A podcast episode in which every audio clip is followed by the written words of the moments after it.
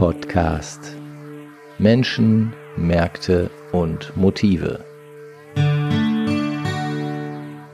Ja, liebe Leute, ihr habt den Ruhr-Podcast. Natürlich wieder aus Duisburg. Draußen haben wir übelstes Wetter, aber wir sitzen hier schön in den äh, Räumen der Durian. Ich sage wir, nein, ich sitze alleine hier, weil mein ähm, Gast heute, der Michael Wienand, der sitzt, glaube ich, im beschaulichen Dortmund, oder Michael? Wie sieht's in Dortmund aus? Ja, so genauso. Das sieht genauso aus, wie du sagst. Hier ist auch äh, sehr eingeschränkt, sag ich mal, das Wetter. das Wetter ist eingeschränkt, das heißt ja. eigentlich, eigentlich nicht weiter äh, bemerkenswert, oder? Wert, ja. okay.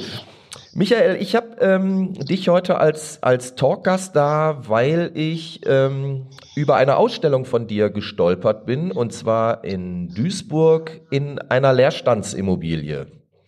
Daraufhin mhm. ähm, hatte ich dich mal ähm, angeschrieben und angerufen. Wir haben uns ein bisschen unterhalten und ich dachte, das wäre doch mal ein tolles Thema. Also ähm, Kunst in, in Leerstandsimmobilien. Ich weiß, dass du viel mehr machst, aber darauf können wir ja jetzt zu sprechen kommen, oder? Mhm. Mhm. Ja, gerne. Super. Wie, wie bist du denn dazu gekommen, in der Duisburger Altstadt diesen Leerstand zu bespielen? Also direkt angesprochen hat mich die Frau Bleidorn vom Quartiersmanagement. Ne? Die genau. hatten so ein Projekt da eben, dass sie äh, leerstehende Immobilien sag mal, etwas aufwerten wollten und attraktiver machen wollten, indem da Kunst ins Schaufenster kommt. Ja. Da, da ich sowas so ähnlich schon mal gemacht habe, äh, sag mal, hier im Umfeld, äh, fand ich das sofort gut weil ich finde immer gesehen werden ist gut. Wenn man gute Sachen hat, ist das auch für den Laden gut, der da leer steht, weil der Laden wird dadurch besser, attraktiver. Ja. Und da ich eine besondere Beziehung zu Duisburg habe, das heißt äh, sehr viele Sachen auch schon in Duisburg gemacht habe, gestalterisch, künstlerisch. Okay, was hast du zum Beispiel zu sprechen kommen? Ja, was hast du zum Beispiel gemacht in Duisburg? Ja, also die letzte Arbeit war jetzt das äh, das äh, Zentrum für Demokratie und Erinnerungskultur ah. im äh, Museum, im Museum da am Innenhafen. Ja. Also das ist eine, eine gemeinsame Museum. Einrichtung vom Stadtarchiv ja. und vom äh, Kulturhistorischen Museum ja. und Stadtmuseum der Stadt Duisburg. Und da habe ich in den vergangenen 15 Jahren eben viele Ausstellungen, vor allem die, jetzt stehende Dauerausstellung gestaltet. Und von daher bin ich also schon 50 Mal in Duisburg gewesen, innerhalb äh, ja, meiner Berufstätigkeit. Und ich habe auch einige Wechselausstellungen da gemacht und ja. so. Von daher habe ich eine besondere Beziehung zu Duisburg und habe dann auch sofort Ja gesagt, dass Super. ich bei der Aktion mitmache. Wenn auch mit ganz anderen Geschichten als mit irgendwelchen Museumseinrichtungen. Okay. Ich habe, äh, ich muss jetzt ganz ehrlich sagen, ich bin schon häufiger in Duisburg gewesen als 50 Mal und nicht nur nicht nur beruflicher Art. Ähm, aber ja. ich war bestimmt auch schon 50 Mal in Dortmund. Ähm, Hast du denn übers gesamte Ruhrgebiet verteilt solche Ausstellungen oder ist das jetzt wirklich eine, eine besondere Geschichte für Duisburg? Ja, das ist eigentlich über das ganze Ruhrgebiet verteilt. Also ich war jetzt zuletzt bei der Revierkunst äh, in, auf Zeche Ebert in der Waschkauer in Herten jetzt im Sommer. Eine der wenigen Veranstaltungen, die jetzt trotz Corona oder mit umfangreichen Corona-Auflagen stattfinden konnte. Ja. Das war sehr erfolgreich. Ich habe letztes Jahr in Recklinghausen im Museum Umspannwerk äh, eine große Ausstellung gemacht mit drei Kollegen, die ich angesprochen habe, ob sie da mitmachen. Ja. Weil meine Bildobjekte sind ja nicht ganz so groß. Da kann ich also hunderte von Quadratmetern nicht füllen alleine. Und das ist auch eine schöne Ausstellung gewesen mit drei anderen Zeichnern, die sich alle auch mit Themen aus dem Ruhrgebiet beschäftigen. Okay. Und war auch eine sehr erfolgreiche Ausstellung. Ja. Und so weiter und so fort. Natürlich hier in der Gegend in Dortmund. Ich habe jetzt gerade diese Woche eine eröffnet in der Galerie hier und ich bin auch in mehreren anderen Galerien noch vertreten. Ja, okay. Wenn du ähm, solche ähm, Leerstandsbespielungen machst, dann, dann denke ich, ist das ja wahrscheinlich ein ehrenamtliches Engagement oder wird das äh, von irgendeiner Seite bezahlt? Ja, bezahlt wird es insofern eben, dass sich durch dieses Gesehenwerden natürlich Kontakte ergeben und Leute die Bilder gut finden und kaufen. Ja, oder andere Leute ja. dich anrufen und fragen, ob sie mit dir einen Podcast machen können. Zum Beispiel. Zum ja, Beispiel. All solche Sachen. Also man ja. muss nur einfach was machen, dann kommt das schon automatisch. Das ist überhaupt immer richtig im Ruhrgebiet. Einfach machen. Das ist ja mein, mein Spruch schon seit Jahren. Einfach machen. Gar, gar nicht erst fragen, machen. Ja, ich bin auch ein großer Anhänger von einfach machen und eben auch gewisse Risiken, sage ich mal, dabei einzugehen, dass man Arbeit in Dinge steckt, die unter Umständen dann äh, zumindest in der Form, wie sie angedacht sind, dann nicht werden. Aber ja. wenn man da, ich sag mal, genügend Engagement an den Tag legt, dann klappt das schon. Ja. Ich habe hier äh, ja früher auch sehr große Projekte und nicht nur kleine Bilder gemacht. Ich habe hier zur WM 2006 in Dortmund so eine 200 Meter lange und 20 Meter hohe schwarz-gelbe Wand, ne, so ja. Südtribüne abfotografiert und äh, eben als große Wand da gegenüber vom Bahnhof als Empfangsarchitektur praktisch für die Leute, für die Fußballfans, die da aus aller Welt nach Dortmund kamen, 2006 gemacht und ja, war auch erst ein ganz kleines Projekt, habe ich dann ganz groß gemacht, hat der DFB trotzdem bezahlt. Ja, ist doch super. Ne, anderes Projekt ist das Big Tipi, was hier in Dortmund steht, dieses größte Indianerzelt der Welt. Das okay. habe ich damals für die Expo 2000. Du hörst, ich bin schon ein bisschen lange im Geschäft. Ja, ne, ist auch richtig so. Ja, für die Expo 2000 entwickelt. Aber lass, ich, ich vermute und, mal, in Gelsenkirchen hast du noch nicht so viel gemacht die 50 Meter langen Bäume im Schwarzwald schon gekauft. Okay. Und dafür den Auftrag aber noch nicht sicher. Und solche Sachen, das meine ich mit mach, einfach machen und ins Risiko gehen. Ja. Ja gut, ja. Kann, kann auch manchmal nach hinten losgehen, ne? Also.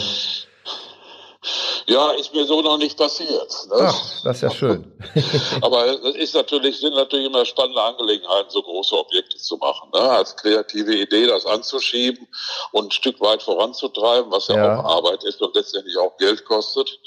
Äh, und äh, insofern ins Risiko zu gehen. So ist das dann meistens gewesen bei solchen Geschichten. Okay. Aber seit äh, etlichen Jahren ist das schon in etwas ruhigerem Fahrwasser. Das heißt, diese Museumsgestaltungen, die ich mache hier so in ganz, sag mal, Nordwestdeutschland, die sind natürlich, äh, haben natürlich eine sicherere Basis, insofern, dass es meistens öffentliche Aufträge sind, und die sich über Jahre hinziehen. So war das in Duisburg jetzt auch. Ja. Die gesamte Dauerausstellung der Duisburger Stadtgeschichte. Äh, das ist ja so anderthalb Jahre Arbeit, Absprachen mit Wissenschaftlern, mit Historikern, mit der Museumsleitung und so weiter. Ja. Und das sind dann schon Sachen, die sind jetzt nicht risikobehaftet, aber nichtsdestoweniger auch mit viel Arbeit verbunden. Ja, klar. Aber, aber die, die haben dann den Vorteil, dass sie fest bezahlt sind, oder? Ja, sicher. Also ich lebe sowieso mein ganzes Leben lang schon äh, von solchen künstlerischen Projekten, von ja. denen jetzt also die Schaufensterbespielung in der Münzstraße eine, eine der kleinsten ist. Aber ja, das denke ich mir. Äh. Ist, aber ich habe mir eh vorgenommen, ja. äh, die Projekte etwas runterzufahren. Okay, du bist von Hause aus Industriedesigner und Historiker, ähm, habe ich recherchiert. Und ähm, ja, richtig. Das habe ich beides studiert. Ja. Ich habe auch erst als Industriedesigner gearbeitet. Das hat mir dann aber irgendwann nicht mehr gereicht, okay. sag ich mal, so vom intellektuellen Anspruch auch. Und ich war auch noch sehr jung damals, war so Anfang 20. Ja, und dann habe ich einfach nochmal studiert, weil ich gedacht habe, ich muss noch was für meinen Kopf tun. Ja. Habe ich in Bochum also Geschichte, Politik studiert. Und das kam dann irgendwann so zusammen, äh, äh, dass ich mich dann mit den Museen beschäftigt habe. Dazwischen war ich 15 Jahre lang als Bühnenbildner, ja. so in allen möglichen Theatern ja. in der Bundesrepublik unterwegs. Wie, wie bist du denn an die Museen gekommen? Wie, Haben wir eine Rückkopplung drin? Ja, bestimmt. Also eine kleine, das kann schon gut sein. Ähm, das ist bei, bei Telefoninterviews manchmal leider so, muss man sagen. Wie, okay. wie, wie ist es denn ähm, dazu gekommen, dass du ähm, an die Museen gekommen bist? Also wie hat sich das entwickelt? Ja, das fing in den 90er Jahren an. Ne? Also äh, da war ich noch im Theater aktiv und äh, man hat sich einfach bei den Museen überlegt, dass man eben äh, mehr Bühnenbildner einbezieht, okay. um einfach die Museen attraktiver zu machen von der Gestaltung. Um nicht nur Vitrinen hinzustellen und Sachen da reinzustellen, sondern da sozusagen mehr Atmosphäre zu machen, eben äh, narrative Gestaltung nennt sich das, was ich mache. Das heißt also, man erzählt auch Geschichte mit dem äh, wie man das da gestaltet. Ja. Das habe ich mit äh, dieses Museum in Duisburg ist auch ein gutes Beispiel dafür. Da sind also so alle Geschichtsabteilungen, wenn man die so nennen kann, ne? also wo es zum Beispiel um die Duisburger Universität geht, da sind also die Bibliothek an die Wand gemalt, weil so viel Ausstellungs hat, Ausstellungsstücke hatte das Museum nicht. Ja. Ne? Und dann äh, kann man das eben gestalterisch auch äh, nochmal begleiten beziehungsweise äh, aufwerten, äh, so eine Abteilung beziehungsweise den Besucher einfach durch solche Geschichten schneller klar machen, worum es überhaupt geht. Okay. Ja, da ist auch eine 40 Meter lange äh, Stahlkulisse oder 30 Meter, weiß ich jetzt nicht mehr genau, schon ein bisschen länger her. Ja. Äh, Stahlkulisse äh, äh so vom, äh, vom Ruhrgebiet äh, läuft da durch einen Raum ich habe da so eine Geräuscheorgel gebaut, wo man auf den Knopf drücken kann, also auf so einen Buzzer drücken kann. Ja. Äh, da kann man dann äh, Anschläge im Bergwerk hören und äh, das, das, das Tuten im Hafen und Straßenbahn ja. fährt um die Ecke und quietscht und ist das, ist das diese Geräusche? Ist da das diese Geräusch? Symphonie einer Großstadt zusammenbauen. Ja. Ist das diese Geräuschdusche, äh, ähm, die man, die man da auch auf äh, Zeche Zollverein hat im Museum?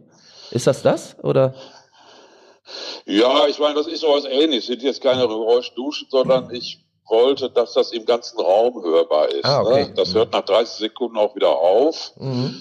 Ne? Da ist ein Grundgeräusch drin. Ich hoffe, das ist auch immer noch drin. Die Museumsmitarbeiter, die sind manchmal ein bisschen genervt, wenn sie acht Stunden in so einem Sound sitzen müssen. Ja, das glaube ich wohl. Aber der ist, ist auch sehr, ist trotzdem sehr zurückhaltend. Ne? Also ja. das sind typisch äh, Duisburger oder typische Ruhrgebietsgeräusche, die man da hört vom Stahlwerk und so weiter. Ne? Und wie gesagt, man kann sich das so selber zusammenmixen. Ja. Und äh, diese akustische Wahrnehmung ist ja nochmal eine andere Wahrnehmung als äh, als die visuelle Wahrnehmung. Ne? Und deswegen ja. ist das eine gute Begleitmusik, sag ich mal, äh, ja. zu dieser ganzen Ausstellung, zu den ganzen Sachen, die man sich da ansieht. Eine also akustische also Begleit... An, auf so eine Gesamtinszenierung, ja. ne, dass man Räume inszeniert, dass man in den Räumen einfach auch äh, an, durch, durch verschiedene äh, Gestaltungsmerkmale, eben auch durch akustische, durch Licht, durch ja. Materialien und so weiter, irgendwie auch eine Atmosphäre schafft, die einfach das Thema, um, die, um das es da geht, unterstützt. Ja, ich sag mal, akustische Geräuschkulisse ist ja ein gutes Stichwort. Wir haben ja hier auch ein akustisches Medium als Podcast. Von, ja. von daher äh, warst du ja auch direkt bereit, da ähm, Rede und Antwort zu stehen. Ähm, Michael, jetzt haben wir ja seit ähm, über einem halben Jahr schon Corona-Krise und in dem Zusammenhang sind ja viele, viele Veranstaltungen, Events etc. pp. abgeblasen worden. Und ähm, ich kann mir vorstellen, dass somit ja auch lukrative Projekte für dich ähm, abgeblasen worden sind. Ähm, siehst du durch diese Krise jetzt bedingt da äh, Schwierigkeiten auf dich zukommen oder sagst du, deine Projekte sind ja, weil es halt Museumsprojekte sind, so langfristig angelegt, dass dich diese Krise, äh, Gott sei es gepriesen, in dem Sinne gar nicht so sehr tangiert? Ja, also in dem Bereich äh, sicherlich nicht. Ne? Also langfristig angelegt heißt natürlich, dass möglicherweise in zwei Jahren irgendwo weniger Geld ankommt. Ja. Aber diese Projekte sind sehr, sehr langfristig eingestielt. Ne? Also ja. da wird ja teilweise, äh, ne, die fangen irgendwann an, eine neue Ausstellung zu konzipieren und dann sind irgendwie, ich sag mal, fünf bis zehn Jahre erstmal die Wissenschaftler dran, um okay. eben äh, die Sammlung zu ergänzen, die Sammlung zu erforschen. Äh, äh, neue, neue Wissensstände abzurufen und zu verarbeiten und so. Und dann kommt der Museumsgestalter da rein und das ist dann zwei, drei Jahre vorher. Mhm. Und dann fängt er so langsam an. Das heißt, das ist also ein Prozess, der kann sich über Jahre, Jahrzehnte teilweise hinziehen. Also okay. Also das ist auch insofern auch eine sehr verantwortungsvolle Tätigkeit weil das dann meistens, weil es ja sehr teuer ist und dann erstmal wieder kein Geld gibt, dann auch 15 bis 20 Jahre gültig sein muss. Also ja. 15 bis 20 Jahre da stehen muss. Ne? Von okay. daher sind das sehr langfristige Geschichten, die von so einer Corona-Sache dann irgendwann in zwei, drei Jahren wahrscheinlich äh, beeinflusst werden. Das, der andere Bereich, in dem ich arbeite, worüber wir jetzt auch reden oder was der Anlass war, ja. äh, ne, mit den Bildern im Schaufenster, das ist äh, natürlich so, dass das äh, sehr stark äh, von Corona beeinträchtigt weil das, ja, das äh, die ganzen Veranstaltungen, diese ganzen Künstlermärkte, Einer ist zum Beispiel in Duisburg in Ruhrort. Ja, genau. Da auf dem Neumarkt und so. Richtig. Die mhm. sind alle ausgefallen. Ja. Ne? Und auch weiß. das, was mhm. äh, so an, an, an Ausstellungen äh, äh, läuft, ist eben auch sehr schwierig. Aber äh, ja. Du hoffst, dass das du da durchkommst. Erst seit gestern mit den Bildern. Ja. Man hat sich so mit der Zeit so viel Kundschaft angeschafft, sag ich mal. Ja. Ne? Und äh, äh, ist dann auch so bekannt. Und auch so eine Geschichte in Duisburg trägt sehr stark dazu bei. Nämlich, es gibt bei Corona auch so einen gegenteiligen Effekt. Ne? Ja, die Leute mal. fahren nicht in Urlaub, die haben ein bisschen mehr Geld. Ne? Und die Leute sind viel zu Hause und äh, gucken sich irgendwie ihre Wände oder ihre Räume oder was auch immer ja. äh, bisschen genauer an, weil sie immer da sind und, ne, und äh, ja. kommen von daher auf die Idee oder eher auf die Idee, Bilder zu kaufen als vorher. Ja, also das ist ja, glaube ich, generell momentan ein Trend, den man beobachten kann, dass sich äh, die Menschen ihr Zuhause schön machen, weil sie einfach nicht in genau. Urlaub fahren können, weil sie auch den, den teuren Sommerurlaub äh, äh nicht äh, antreten konnten und somit ja vielleicht auch Geld übrig haben, sich die eigenen vier Wände schön zu machen und dann ja vielleicht ja. auch äh, also das kann, ein oder andere Bild kaufen. Natürlich ist das ist es weniger. Ja. Natürlich ist es weniger. Ne? Mhm. Aber äh, es ist jetzt nicht so äh, durch diesen gegenläufigen Effekt des Cocooning, ja. wie man das glaube ich in Neudeutsch nennt oder ja, so, ne? ist, so. Mhm. ist das schon teilweise aufgehoben. Also es ist nicht so, dass ich nichts zu tun habe in dem Bereich. Auch durch diese Geschichte in Duisburg. Ja. Ne? Sehr viele Leute kommen da jeden Tag vorbei und da die Sachen ja gut sind, die ich mache. Ne, das wäre jetzt auch schlecht, wenn du was anderes sagen würdest. Ne, da muss man nur noch gesehen werden und das funktioniert da in Duisburg ganz gut. Okay. Ne, ja. Auch wenn man sagt, äh, die Leute haben kein Geld für sowas oder ja. so. Äh, das stimmt aber nicht. Das heißt, du hast dadurch auch schon neue Kunden gewinnen können. Ja, ja, ganz klar. Ja, ist doch super. Na, das ist, das ist im Grunde genommen besser als eine Ausstellung im Museum. Da muss man erstmal reingehen. Ja, das ist richtig. Na, da kommt man sowieso vorbei. Und ja. ich habe die, die Bildobjekte so nah hinter die Glasscheibe gemacht. Die sind ja sehr kleinteilig. Ja. Dass man sich das auch schön angucken kann, ne, dass das also so eine kurzweilige Geschichte ist und dass das Sympathie weckt. Und dann ja. merke ich so, äh, das funktioniert. Okay. rufen Leute aus Duisburg an oder schreiben eine Mail meine Adresse hängt da ja auch drin. Ja. Beziehungsweise meine Shop-Adresse, wo man sich die Bilder auch zu Hause in Ruhe nochmal angucken kann. Ja. Und die sind ja dreidimensional. Das ist ja so eine Besonderheit. Mhm. Es ist immer unheimlich wichtig, dass man diese Bilder mal im Original sieht. Ja. Ja. Weil das Auge will eigentlich im, äh, im Netz, äh, äh wird es diese feine Schichtung hintereinander, diese Plastizität so nicht erkennen. Da, okay. da ist immer ein Bild ein Bild und nicht ein Objekt. Ja.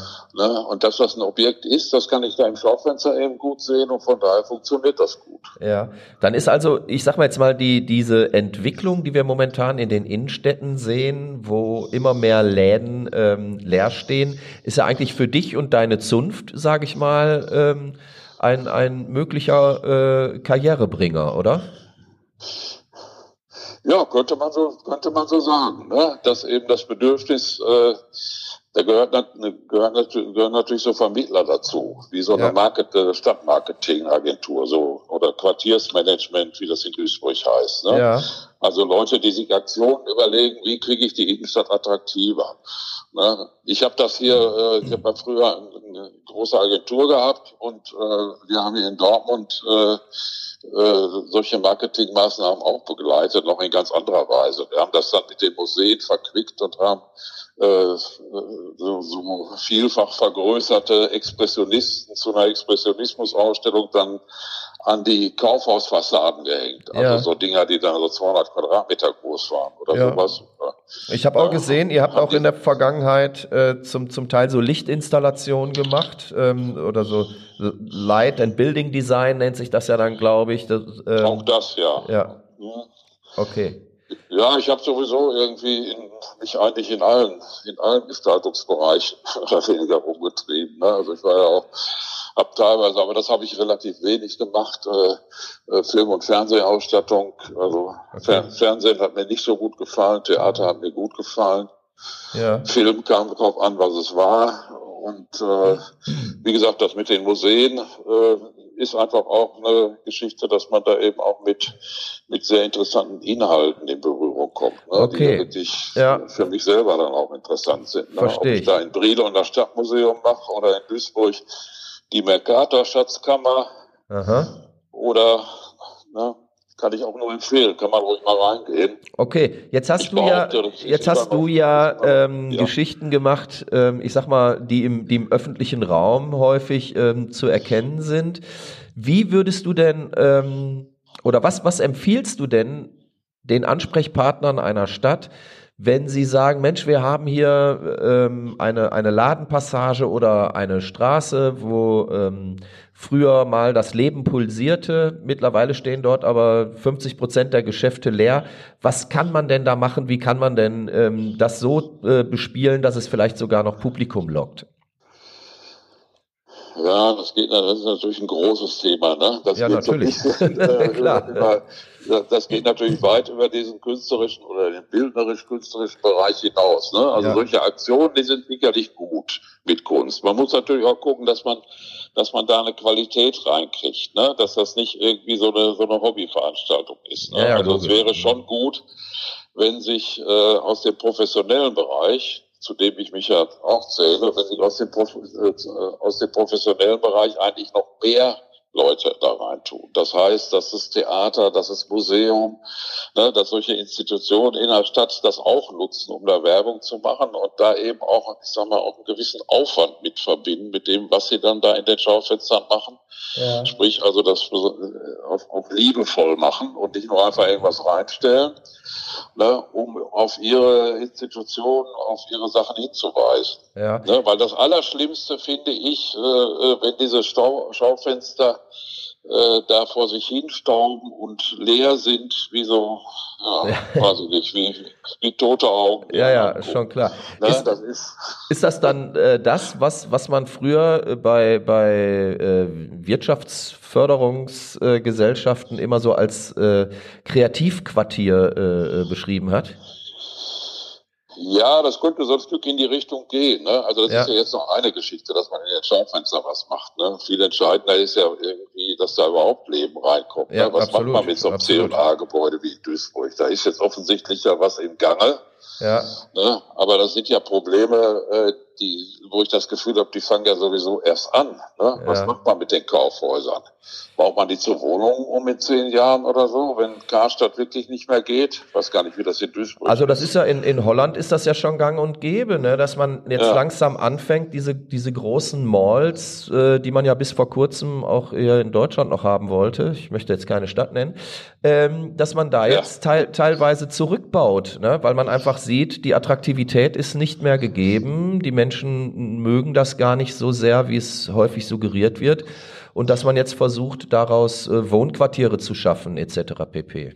Ja, ja, also ich finde das richtig, ne? weil äh, äh, die ganzen Aktionen, die, die, die wir als Künstler machen oder die ich als Agentur in den letzten 20 Jahren in den Städten gemacht äh, äh, haben, die äh, fußen ja alle noch darauf, die Innenstadt als, äh, ich sag mal, als Verkaufsort attraktiver zu machen. Ja.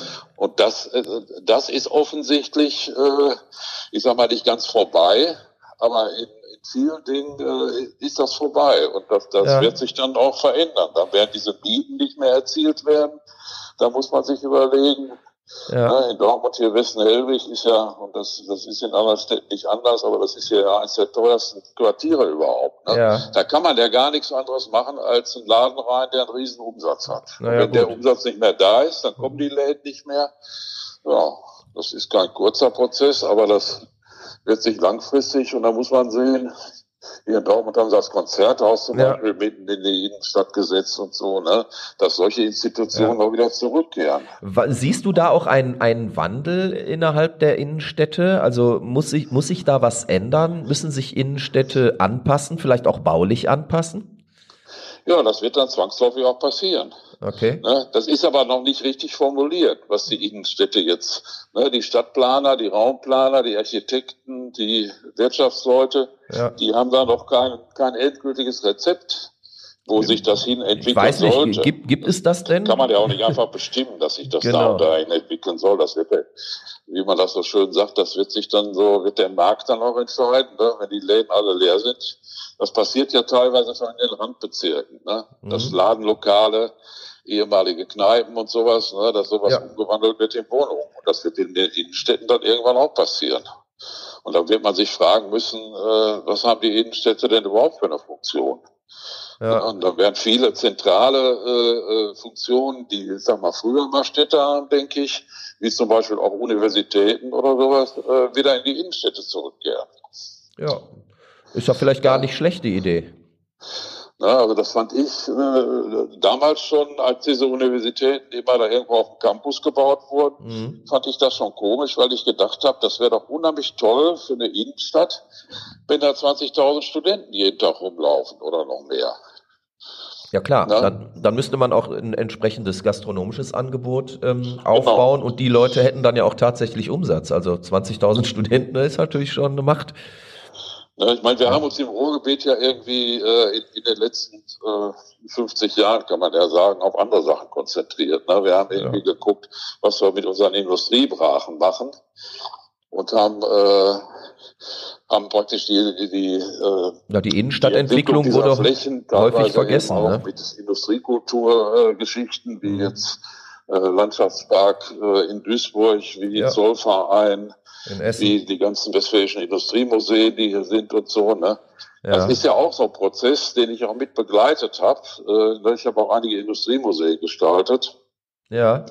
Und äh, darauf haben sich die Städte ja und die Planer ja konzentriert bis vor kurzem. Ja, das, das ist ja jetzt eine ganz neue Entwicklung. Ja. Als Historiker ist, äh, gesehen ist das ja ganz, ist das ja gerade jetzt erst passiert. Ja dass durch, durch den Onlinehandel und durch andere, äh, durch Veränderung des Konsumsver Konsumverhaltens irgendwie die Innenstädte auf einmal ein Problem werden. Ja.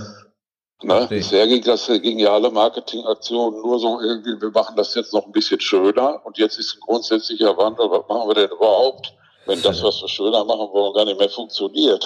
Ja, klar.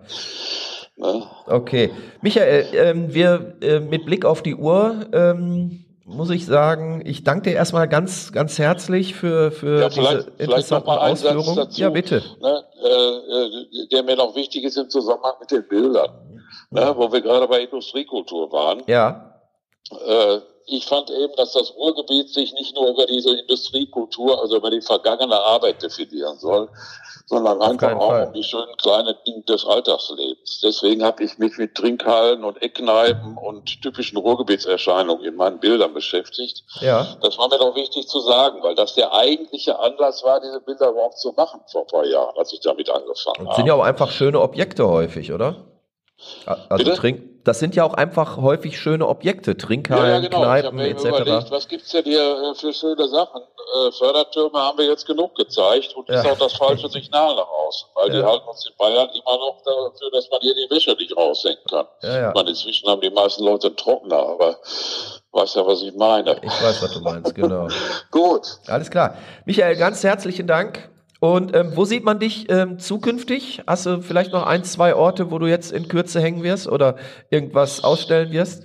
Ja, ich habe jetzt gerade aktuell hier eine, eine, Ausstellung, eine kleine Einzelausstellung hier in der Galerie in Dortmund. Ich bin auch in verschiedenen anderen Galerien vertreten. Okay. Und ansonsten äh, sind die Ausstellungen ja alle immer mit einem kleinen Fragezeichen versehen. Ne? Die nächste ja. kleine Ausstellung habe ich hier auch noch in einem Dortmunder, in einer, in einem Industriedenkmal. Okay. In der alten Schmiede in Huckade im November. Ah ja. Und äh, ich werde mich weiter durchs Ruhrgebiet bewegen. Nächstes Jahr bin ich vielleicht wieder in Herten und vielleicht bin ich dann auch mal wieder in Duisburg nochmal mit was anderem. Das, jedenfalls das mit den Bildern, das Projekt entwickelt sich sehr gut. Alles klar. Michael, da dann, mich auch drüber. das äh, sei dir äh, unbenommen. Michael, ich danke dir ganz herzlich für äh, dieses Interview, was wir jetzt, ähm, ich sag mal so, so zwischendurch per Telefon ähm, gemacht haben, aufgrund der Corona-Situation auch. Ich wünsche dir weiterhin viel Erfolg. Wir werden uns sicherlich äh, in Zukunft mal über die Füße laufen und dann können wir gerne weitersprechen. Gut, das, ja, ich bedanke mich auch. Ja, gefreut, alles klar. Prima. Das okay. war der Ruhr-Podcast. Ich sage Tschüss. Jo, tschüss. Ruhr-Podcast.